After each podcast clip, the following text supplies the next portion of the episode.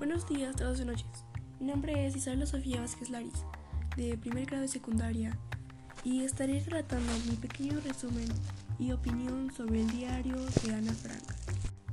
El diario de Ana Frank es un diario escrito por la niña Ana Frank entre el 12 de junio de 1942 y el 4 de agosto de 1944.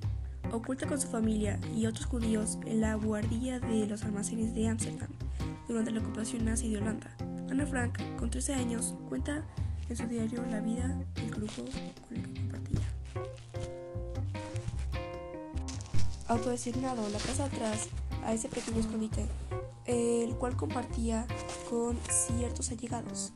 Entre ellos sus padres, Otto y Edith Frank, ella y su hermana mayor, Margot, Fritz Pfeffer, un descendiente judío al que ella le puso el nombre de Albert Dussel en su diario, y la familia Van Pels, identificada como Van Damme en el diario, formada por Hermann y August Van Pels y su hijo Peter Van Pels.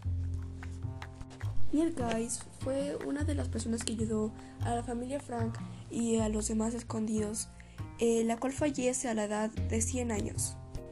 El diario de Ana Frank fue publicado por su mismo padre, quien además creó una fundación educativa que hará posible el encuentro entre jóvenes provenientes de todos lados en los rincones del mundo.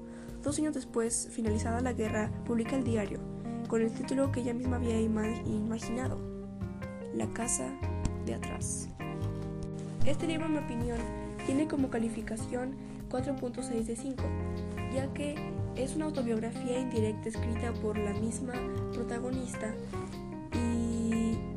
relata de manera muy fácil y sencilla de entender hacia todo el público eh, su vida y que en mi opinión es muy educativo ya que sabemos identificarnos de manera correcta con los pensamientos de Ana y simplemente vemos su manera sencilla de ver el mundo y las preocupaciones que tenía en ese tiempo una niña de tan solo 13 años. Ana Frank y sus demás compañeros fueron descubiertos el 4 de agosto de 1944. Las últimas personas que lo vieron la describían como una niña desnutrida y pálida, con mirada triste.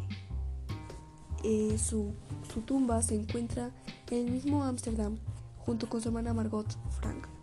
Finalmente concluyo este episodio dándoles eh, a entender que este es un muy buen libro y que recomiendo leerlo, ya que eh, cada vez que lo leas te vas a maravillar de las hermosas palabras que, escribe Ana, ya que su sueño era ser una escritora y sin que ella lo supiera se convirtió en la escritora de uno de los libros y en mi opinión de los mejores libros que he leído.